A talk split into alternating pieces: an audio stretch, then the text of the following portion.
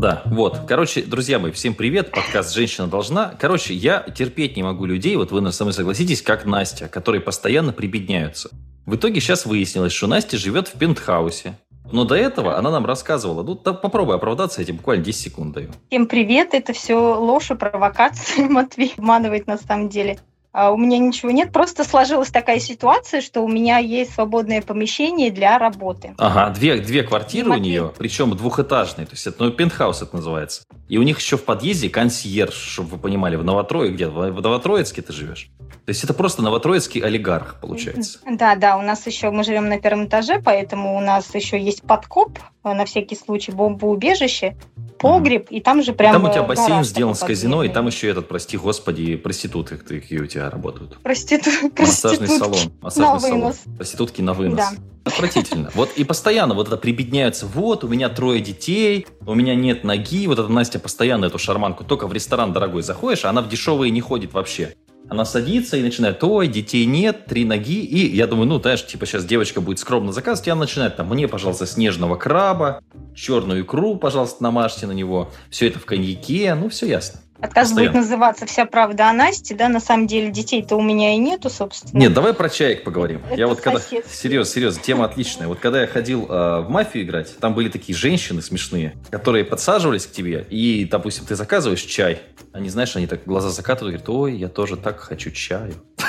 Или знаешь, там типа, сейчас бы попить горячего чайку. Знаешь, такое, как бы, ну, в диалоге. То есть сами они не заказывают. Или, или знаешь, ты чизкейк заказываешь, они сидят вот это. Вкусный у тебя чизкейк, знаешь, ну да?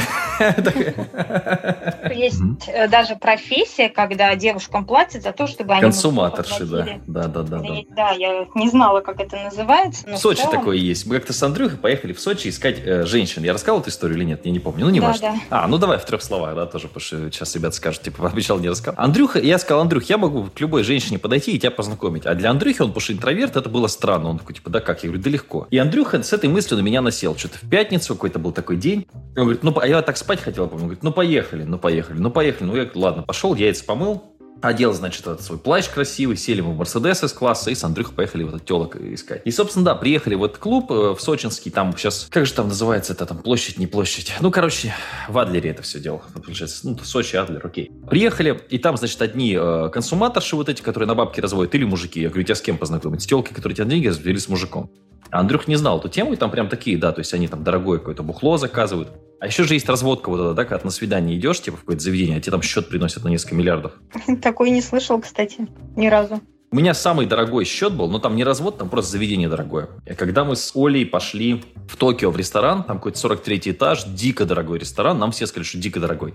И получилось вообще забавно. Это было в туре в Японию. И я такой, типа, а, с мужиками пошел пить пиво туда, и там пиво полторы тысячи рублей. Я говорю, мужики, за полторы тысячи рублей бокал в меня пиво просто не полезет. Просто не полезет. Я говорю, я не буду тут сидеть. Они такие, да ладно, мы тебя угостим. Я говорю, не-не-не. Говорю, просто, ну, как бы есть моменты, ну, не знаю, для меня это дико платить за пиво полторы тысячи рублей. Причем, знаешь, там какую-нибудь, ну, хрень там купить, да, типа, гитару за 250 тысяч, это типа норм. А вот пиво за полторы. Ну, короче, я сказал, все, мужики, не пойду.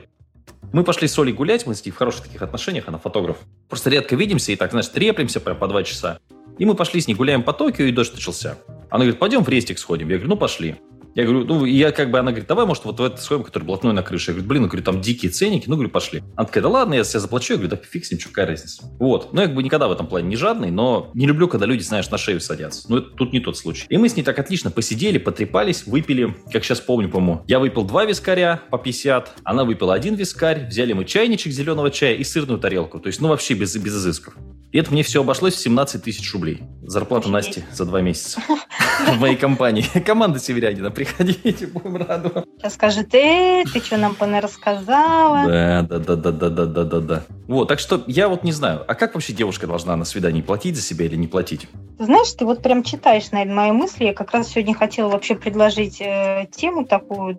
Должен ли мужчина? То есть мы все время говорим о чем, э, что женщина, да, должна, а должен ли мужчина? И как раз-таки вот тема на повестке дня, должен ли платить на свидании? Нет. Нет, я тоже считаю, что нет.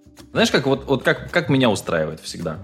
Когда я говорю, так, давай, несите счет, человек лезет за своей картой, за своими там наличкой и за своей этой, и я говорю, не-не, я заплачу. Вот меня это устраивает вполне человек должен быть способен заплатить тоже за меня и за себя, в случае чего. И вообще мне не нравится эта ситуация, когда ты как бы, ну, допустим, не планировал, ну, то есть за кого-то платить, и за него все равно платишь. Я считаю, что это неправильно. То есть я довольно часто угощаю людей в ресторанах, но я хочу иметь э, свободу решать, угощаю я сегодня людей или нет.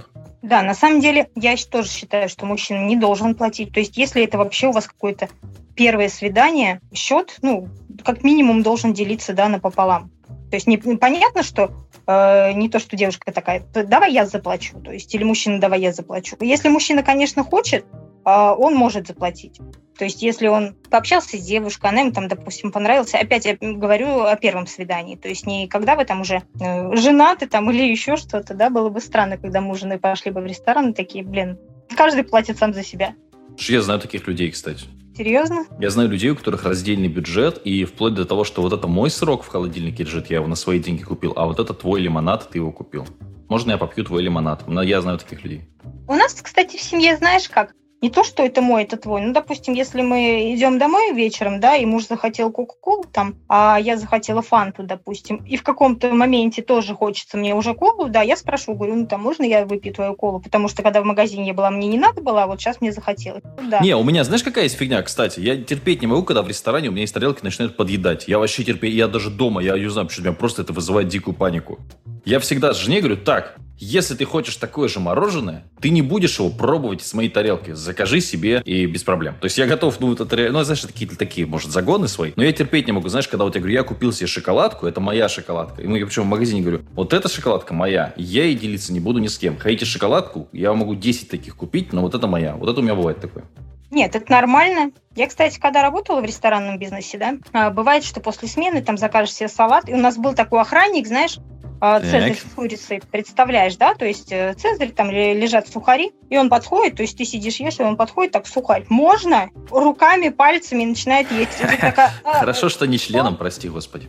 Прости господи, вот это я тоже терпеть не могу. И тоже, когда с тарелки, то есть э, хапают, тоже не люблю.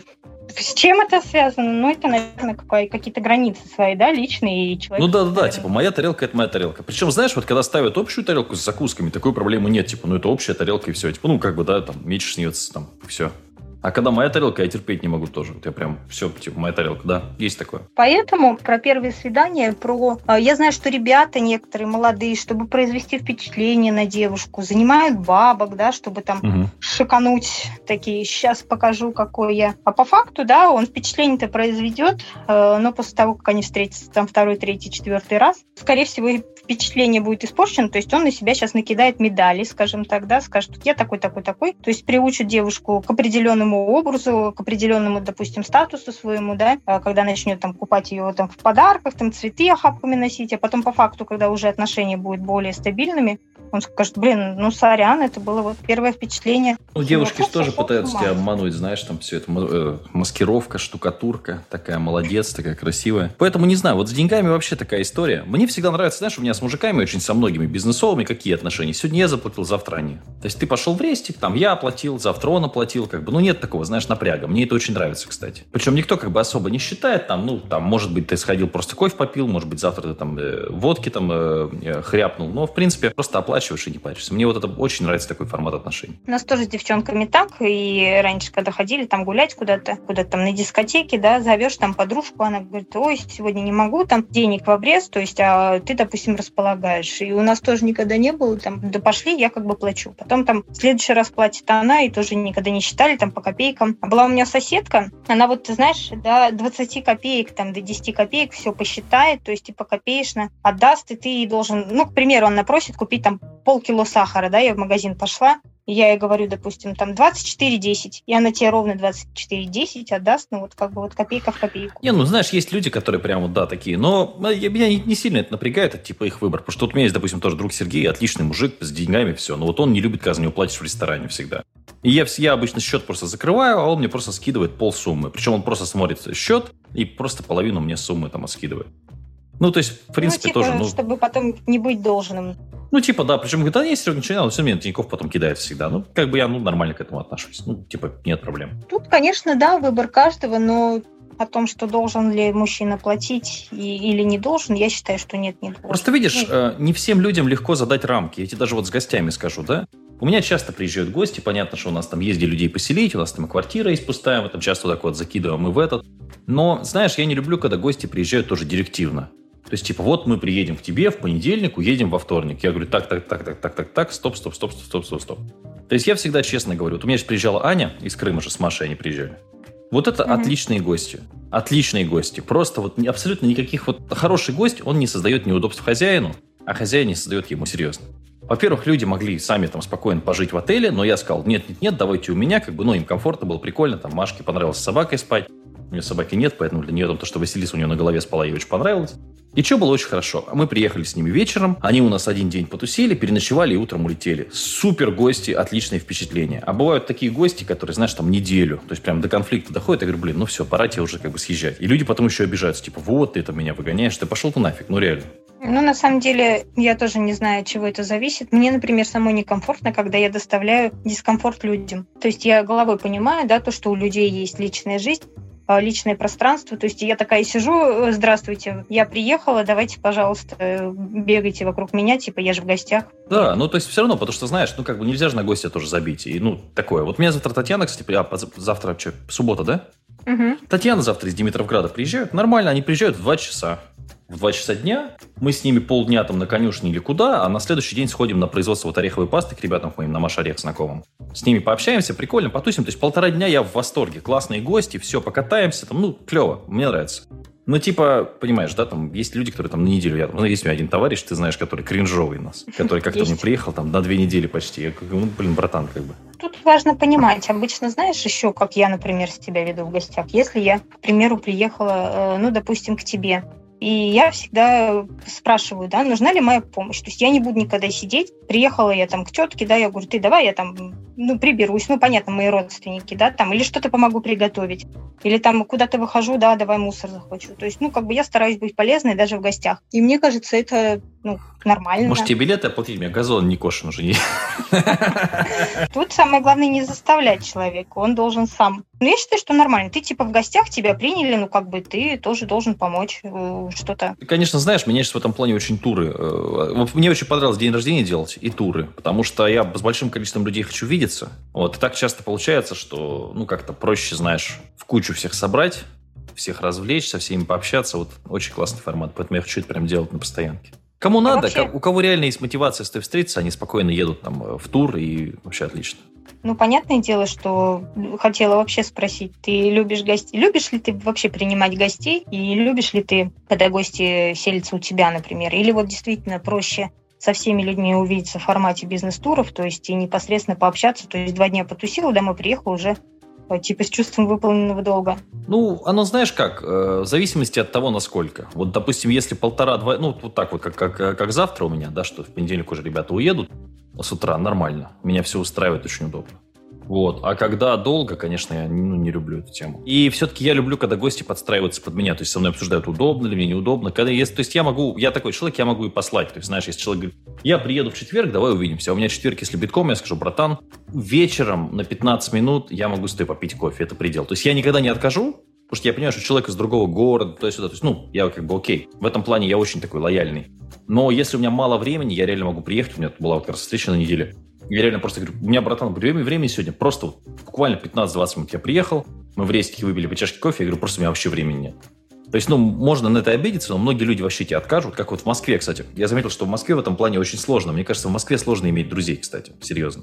Потому что я приезжаю в Москву, я, братан, давай встретимся, давай увидимся, а, видимо, москвичи, знаешь, там им полтора часа куда-то ехать. То есть мы в этом плане из регионов, мы более такие мобильные, знаешь. Тут согласна. У меня вообще, если э, брать, допустим, мой город, ты можешь от начала города до конца доехать за 15, за 15 минут. Ну, то есть буквально на машине. Ну, единственное, что видишь, опять же, вот если бы я переехал в Казань, условно, о чем я, собственно, думаю потихонечку, потому что сейчас опять нужно будет в Казань ехать э, груз вести.